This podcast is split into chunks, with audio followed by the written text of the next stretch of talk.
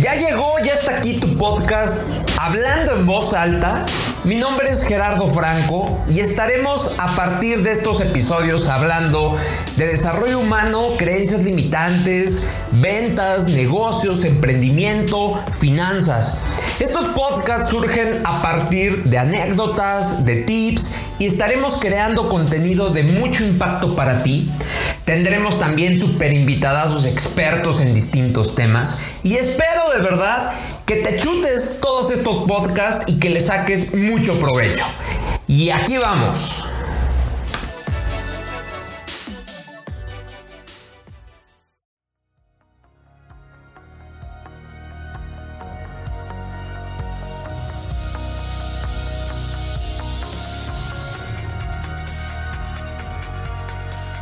¿Qué tal equipo? ¿Cómo estás? Espero que estés muy bien. Pues bienvenido, bienvenida a una nueva edición de este podcast que pues estamos trabajando con mucho gusto, con mucha pasión, porque creo que te puedo aportar algo de valor, por más chiquito que sea, creo que algo te puedo aportar. Y bueno, pues hoy te quiero platicar eh, pues un poco de los mayores miedos que tenemos los seres humanos en general. No puedo decir que todos, pero creo que sí podemos hablarlo de algo en general. Eh, a lo largo de, pues, de la vida, a lo largo de muchas personas que me van platicando cuáles son sus mayores miedos, pues hay un común denominador entre ellos y muchos de ellos comentan, contestan, que le tienen miedo al fracaso. Y el fracaso siempre nos lo han pintado como algo malo, siempre nos lo han pintado como que es algo que tenemos que evitar, algo que siempre tenemos que darle la vuelta, es algo negativo, pero desde mi punto de vista tenemos que ir buscando el fracaso. Y te voy a explicar por qué. El fracaso llegará después de que lo intentaste. Entonces a veces eh, la gente o incluso nuestro propia, nuestra propia mente, nuestro propio cerebro, nos hace evitar este fracaso como evitando la situación, no atreviéndonos a hacer las cosas. Entonces, si tú me hablas de un fracaso, significa que ya hubo un intento previo o dos intentos o en el número de previos eh, en el número de, de, intentos previos que tal vez no dieron los frutos que tú imaginabas, los frutos que tú querías. Sin embargo, ¿qué pasa? Porque yo te digo que hay que buscar el fracaso. Primero, porque lo vas a intentar. Y segunda, porque va a haber un aprendizaje, o quiero creer que va a haber un aprendizaje de todo, de, todo aquello que viviste. Es decir, de cada eh, experiencia que tú vayas teniendo, vas como extrayendo algunos puntos, alguna situación, algún aprendizaje de cada uno de ellos. Y así tú vas armando tu caja de herramientas, como yo le llamo, que después te das cuenta y tienes 10, 15 herramientas que ni siquiera te habías dado cuenta que estaban, pero ahí están, las vas acumulando. Aquí el problema no es acumular, el problema es ocuparlas, ¿sabes?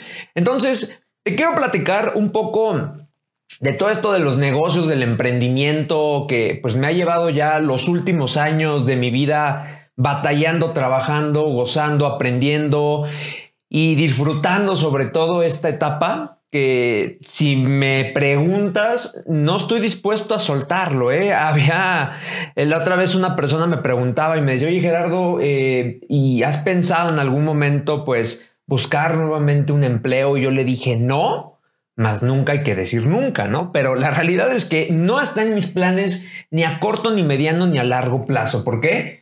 Porque soy muy feliz realmente haciendo lo que hago, dedicándome a los negocios, dedicándome a, la capacitación. Soy muy feliz porque si bien todos los días aprendo algo distinto, todos los días me doy cuenta de algo distinto, todos los días se me ocurren cosas distintas y eso me permite no caer en la monotonía. Esa es por una parte. Ahora sí te voy a platicar un poquito de cómo inicié con todo esto de los negocios, eh, mi primer emprendimiento, que la verdad fue una experiencia muy gratificante, divertida. Eh, en ocasiones lo platico con mi ex socio y la verdad es que fue algo muy divertido. Te platico, yo trabajaba en el mundo Godín hace ya varios años eh, en, en. Sin embargo, yo te puedo decir que yo no era feliz y no por la empresa a la que yo estaba trabajando. Más bien no era feliz porque no me sentía pleno, porque no sentía que podía yo explotar todas estas habilidades que creo tener. Entonces termina esta etapa de trabajar en, esta empresa y entonces, bueno, pues con, dinero en mano de esta liquidación, pues yo pensaba, imaginaba, proyectaba poner un negocio y, es curioso, es muy chistoso porque no me vas a dejar mentir si en algún momento has puesto algún negocio. Lo proyectas obviamente siempre a que te va a ir muy bien, ¿no? Yo no conozco a nadie que, ponga un negocio y que su proyección sea perder dinero o a quebrar. Por supuesto que no. Sin embargo, ¿Qué pasa? Todos lo proyectamos como este negocio me va a llevar para arriba, este negocio me va a dar millones, este negocio me va a llevar a, incluso a, viajar, este negocio me va a dar tiempo para estar con mi familia, conmigo mismo, eh, para hacer ejercicio, para despertarme tarde. Y, y, de verdad es que es algo que hoy te das cuenta, si te vuelvo a repetir, si ya lo hiciste en algún momento, que es algo muy iluso. Cuando empiezas un emprendimiento te das cuenta que no tiene nada que ver con eso, donde al contrario, en la mayoría de las veces, no, no vas a tirarle a ganar millones, ni a tener tiempo para ti, ni a viajar, digo, a menos que sea un negocio que ya esté consolidado o algo por el estilo, pero yo creo que son pocas veces que eso sucede. La mayoría de las veces, es decir, el 95% de las veces, Empiezas todo lo contrario, empiezas sin dinero y empiezas a batallar y te das cuenta que es más complicado que como te lo habías imaginado y es más tiempo de lo que te está, eh, de lo que te habías tú pensado, imaginado que te iba a llevar a hacer dinero, ¿no? Incluso muchas veces haces cuentas, muchas veces haces tu balance y te das cuenta que en realidad estás perdiendo mucho dinero, estás quebrando, pero ojo ahí, puede ser que estés ganando algo que se llama experiencia. Y esa, de verdad, no hay dinero que la compre. No, yo no lo cambiaría absolutamente por nada esa experiencia que vas ganando. Entonces, te decía, ya con, con dinero en mano, pues empecé a pensar qué, qué, qué negocio yo podía poner.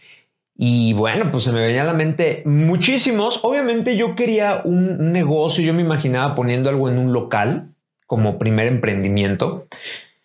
Y bueno, pues eh, lo platiqué con, con mi ex socio y, curiosamente, ¿no? Eh, cuando le platico a la gente, luego me volteé a ver y me dice, ¿y cómo se te ocurrió? ¿Cómo llegaste a esa conclusión?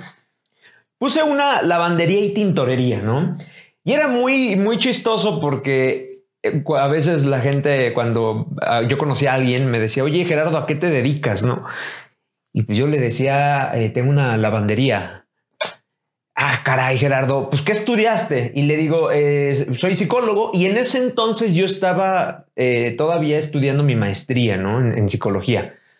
Y pues estudio esto, yo les decía esta maestría y entonces como que no les cuadraba, como que me decían, qué raro. O sea, eres psicólogo, pero a veces se reía la gente y me decía, ¿lavas calzones ajenos? Y pues sí, la realidad es que sí, sí lavaba calzones ajenos era, era, pues sí, chistoso en su momento. Eh, sin embargo, mi respuesta era sí, pero bueno, al final soy el dueño de ese negocio. Y la gente como que asentaba con la cabeza y me decía, bueno, tienes razón. ¿No? Entonces, bueno, la verdad es que eran anécdotas chistosas. Había gente que sí me cuestionaba el hecho de por qué una lavandería. Y no sé, ¿eh? o sea, en realidad no sé en qué momento, pero fue algo muy chistoso desde la transición en que eh, empezamos a buscar un local donde ahí empezaron los verdaderos retos. ¿Por qué? Porque al final, ah, bueno, más bien, cuando vas iniciando, no, no sabes cuál es el precio del mercado, no sabes nada, ¿no? Mediante vas tú investigando, te vas dando cuenta que está más complicado tal vez y que vas a necesitar más dinero del que tú pensabas. Total. Empezamos a buscar, no te miento, conocí muchas eh, pues, zonas de la Ciudad de México que en mi vida había pisado, estando buscando un local. ¿Por qué? Porque necesitaba tres características, algo que no fuera tan chiquito, algo que no fuera tan caro y tercero, que no hubiera falta de agua porque era mi recurso principal. Entonces, en ocasiones me acuerdo que estaba el local perfecto y de pronto me decían, oiga, pero ¿qué cree? La verdad es que en ocasiones falta aquí mucho el agua y decía, puff, se acabó, ¿no? O había otros que decía, no falta el agua, eh, está, no está tan pequeño, pero las rentas estaban por las nubes. Entonces, bueno, pues quedaban descartados. Ese fue el primer reto, hasta que encontramos uno que, pues, dicen por ahí, lo que es para ti, pues va a ser para ti. Y se dio, ¿no? Se, dio poco a poco. Eh, me acuerdo que me fueron investigando em, el, contacto del, dueño del local, hasta que dimos, platicamos, nos pusimos de acuerdo y listo, ¿no? Arrancamos. Total, que bueno, pues para no hacerte el cuento muy largo, em, iniciamos, arrancamos con ideas pues un tanto extrañas a veces de promociones y demás, pero el, punto era buscarle, ¿no? Y pues ahí estábamos, él y yo, eh, no siendo expertos en muchas áreas de lo que necesita una lavandería, pues lavar, pues sí, pues sí, sí, sí, sí, sí, sí sabía lavar. Aquí el problema era un poco la planchada, porque pues tú sabes, cuando vas iniciando un negocio, pues tienes que hacerlo tú hasta que te dé, a que sea, hasta que sea rentable de poder contratar a una tercera persona. Hasta que, bueno, se decidió contratar. No tardamos mucho, afortunadamente, en tener que contratar a alguien. Y ahí empezó el verdadero, ese sí es el verdadero reto. Encontrar a la persona idónea para que trabaje tu negocio, tu emprendimiento, tu idea. Sí, seguramente, y te vuelvo a repetir, si ya en algún momento has emprendido, puesto un negocio, me vas a dar la razón totalmente. ¿Por qué? Porque la gente llega tarde, porque la gente no va, porque la gente se le hace bien sencillo, pues dejar las cosas a la, a la deriva, al ahí se va, a medias. Entonces, ahí empezó el verdadero reto de cómo empezar a comunicarme con la gente, ¿no? De pronto te duraba la gente una semana y te renunciaba, consiguió otro trabajo, ya le dio flojera, no era lo que esa persona imaginaba, buscaba o necesitaba. Bueno, era todo un verdadero relajo. Em, nos fuimos haciendo de un equipo, pues vamos a llamarle consolidado, que, fueron tres, tres, pilares que estuvieron acompañándonos gran parte de, de esta lavandería de esta gran aventura llamada Aquaflash. Y, y bueno, pues eh, ellos nos fueron, ellas, ellas, porque eran eh, tres mujeres, nos fueron acompañando. Pero antes de que ellas estuvieran con mi socio, eran cada aventura, cada situación en donde pues echabas a perder algunas cosas y tenías que dar la cara con el cliente y pues ni modo, te tronabas los dedos porque no sabías qué iba a pasar, te encontrabas con gente eh, pues que le encantaba ir a platicar contigo, conmigo, eh, el, poder preguntarte, platicarte a qué se dedicaba y luego, bueno, si yo les platicaba por ahí, yo soy psicólogo, pues eh, de una vez me tomaban la palabra y me contaban su vida, ¿no? Y, era muy bueno, era muy gratificante, era muy padre conocer gente de todo, gente joven, gente grande, amas de casa, oficinistas que iban corriendo por su ropa, por sus camisas. Fue una gran aventura, la verdad. Pero ahí, ahí nos dimos cuenta que fue creciendo el negocio, ¿no? Sí, sí lo fuimos creciendo afortunadamente y, fuiste, y fuimos aprendiendo mucho desde finanzas, desde administración, desde liderazgo, eh, servicio de atención al cliente, ventas y un montón de áreas que de verdad necesita un negocio. Eh, tema, pues sí, el, tema administrativo te das cuenta que es fundamental. Si no tienes una buena administración, pues esto simplemente no funciona. Ningún negocio funciona si eh, no tiene una buena administración. Pues total, em, era, era muy gracioso pasamos un montón de aventuras que hoy en día las platicamos y te juro me salen lágrimas de tanto reír, carcajadas. Eh, fue una época muy padre, pero ¿qué pasó? Bueno, eh, al final, pues él, él, es, él es arquitecto, eh, yo soy psicólogo, te lo repito, entonces cada uno como que empezó a enfocarse más en su área profesional para lo que estudiamos, entonces los tiempos empezaron a ser un poquito más complejos, eh, los tiempos eran más reducidos, eh, era un ajetreo increíble y el problema de esto es que si, si, si de verdad tienes tantas cosas por hacer, empiezas a descuidar pues todas, realmente. No estás dando el 100% en ninguna, que es lo que tú tienes que buscar. Entonces, pues tomamos la decisión de em, traspasar el, negocio. Em, también fue toda una aventura, pero bueno, se traspasó.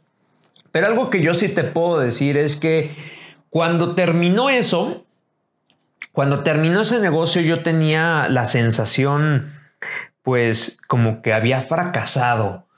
Como que dije, dejé morir. Yo lo veía, era como un bebé ese, ese primer negocio. Porque un bebé, si no lo atiendes tú, se muere. Si no le das de comer, si no lo cuidas, si no ves que le duele y, lo llevas al doctor. Lo mismo un negocio, ¿eh? tienes que estar al pendiente. Entonces yo sentí que lo había dejado morir. Sin embargo, no, más bien después comprendí que eh, la verdadera razón, entre otras, de subsistir en ese momento, pero la verdadera razón por lo que se creó e, ese negocio fue para aprender, para darme cuenta si realmente lo mío era el, emprendimiento. Ya estaremos hablando en otros, eh, en otros podcasts, en otros episodios un poco del emprendimiento. Te daré algunos tips de qué hacer eh, pues algunos mitos sobre el emprendimiento incluso, pero me di cuenta que sí era para mí, que me gustaba muchísimo eso y que aprendí demasiado. Eh, las relaciones interpersonales son fundamentales, las ventas, todo lo que yo te decía, el cómo liderar a la gente, la comunicación. Desde con tu socio, la comunicación con tus empleados, la comunicación con tus clientes y un montón de cosas que tienes que, que buscar para, para pues, alzar, alzar ese barco, ¿no? Entonces, pues sí, regresando al inicio, la verdad es que no le temas al fracaso, es algo que tú tienes que buscar y es algo inevitable. Prefiero que me digas fracasé 45 mil veces a no he fracasado ninguna porque no me atrevo, porque mi miedo es mayor, porque de verdad entro en pánico y es algo que no quiero vivir, el fracaso. Y el fracaso de verdad es necesario, métetelo a la cabeza, no hay otra opción, no hay otro camino, el fracaso es necesario, es necesario y se vuelve tu mejor aliado. ¿Por qué? Porque incluso eso te va a llevar a aprender a ser resiliente. ¿Qué es resiliente? Levantarte, es levantarte de aquella situación adversa, negativa, catastrófica y volverlo a intentar y poder extraer ese aprendizaje y todo lo positivo para volverlo a intentar las veces que sea necesario. ¿Sí? Entonces, pues ahí está. Espero que esto pues lo pongas en práctica, hagas un análisis de cuál es tu mayor miedo y por qué realmente le estás teniendo miedo a esto, si es el fracaso tu respuesta. Si no es este, bueno, ya estaremos platicando de otro tipo de miedos, como pues muchas veces es eh, al rechazo, que incluso también este podría encajar un poco en el fracaso, ¿no? Porque cuando te sientes rechazado por, por otra persona, pues sientes que fracasaste como amigo o fracasaste como, como persona, ¿no? Y la realidad es que no es así. Eh, muchas de estas son creencias que nos vamos arraigando a partir, pues normalmente cuando somos chicos, cuando somos niños, eh, pues es donde nacen estas creencias, donde nacen estos miedos, eh, estos juicios que pues por supuesto no, no te sirven y no te ayudan a poder avanzar, sino todo lo contrario.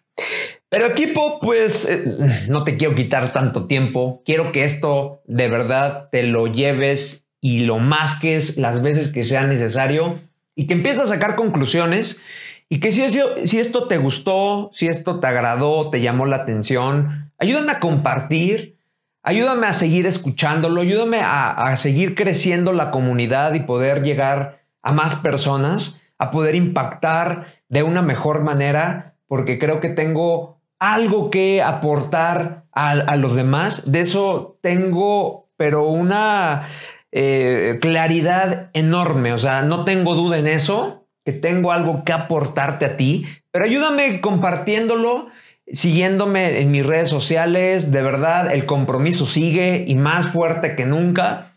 Voy a seguir trabajando con mucho material para que, bueno, pues tú te lo puedas llevar y algo puedas generar de modificación en tu día a día, en tu vida.